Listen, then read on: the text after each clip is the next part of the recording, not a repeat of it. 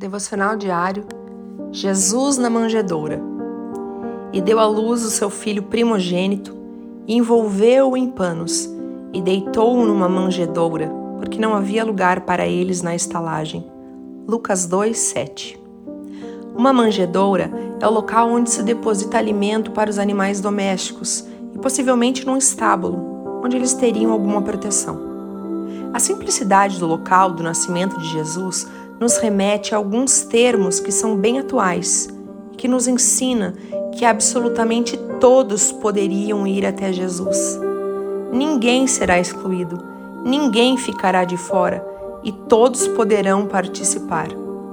Não tem um muro, uma portaria, um segurança ou ainda uma porta.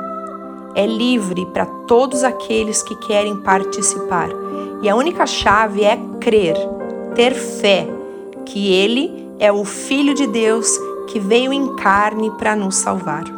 Amém. Deus te abençoe. Pastora Ana Fruit Labs.